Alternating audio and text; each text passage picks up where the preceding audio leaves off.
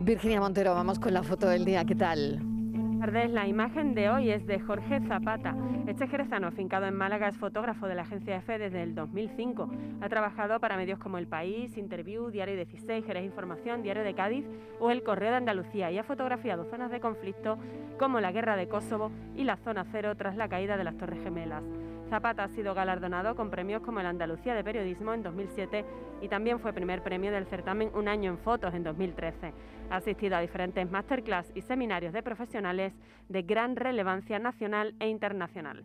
Y ya saben nuestros oyentes que pueden ver la foto del día en nuestras redes sociales, en Facebook La Tarde con Mariló Maldonado y en Twitter arroba La Tarde Mariló. Mi foto del día de hoy es la realizada por el fotógrafo de la agencia EPA, Adriana Tomasa, sobre la manifestación en Iquique, Chile, donde se han bloqueado las carreteras, cierre de comercios y huelga de camioneros ante el aumento de delincuencia y la crisis inmigratoria. En ella podemos apreciar un manifestante con una sombría de la playa sentado en medio de una carretera con neumáticos tirados por el asfalto y un fondo lleno de humo gris. El contraste de color entre la sombrilla y el resto de la imagen hace que la foto visualmente funcione muy bien.